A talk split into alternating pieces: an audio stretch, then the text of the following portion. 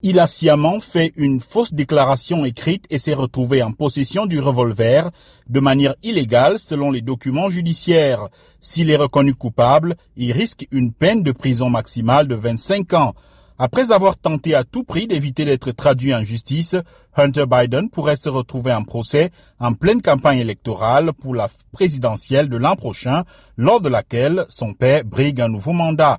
Le président a toujours affirmé se tenir aux côtés de son fils dans ses déboires personnels et judiciaires.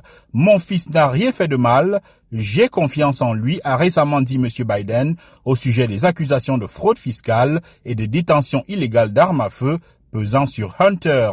Il ne m'a jamais abandonné, à part le passé écrit Hunter Biden sur son père. Par moments, sa persévérance me mettait hors de moi, j'essayais de disparaître dans un trou noir avec l'alcool ou la drogue, et puis il était là, débarquant une nouvelle fois avec sa lanterne. Hunter, qui a longtemps souffert d'addiction à la drogue et à l'alcool, assure ne plus rien prendre depuis 2019 à la suite d'une intervention de sa seconde femme, Melissa, avec qui il a eu un fils, et de son père.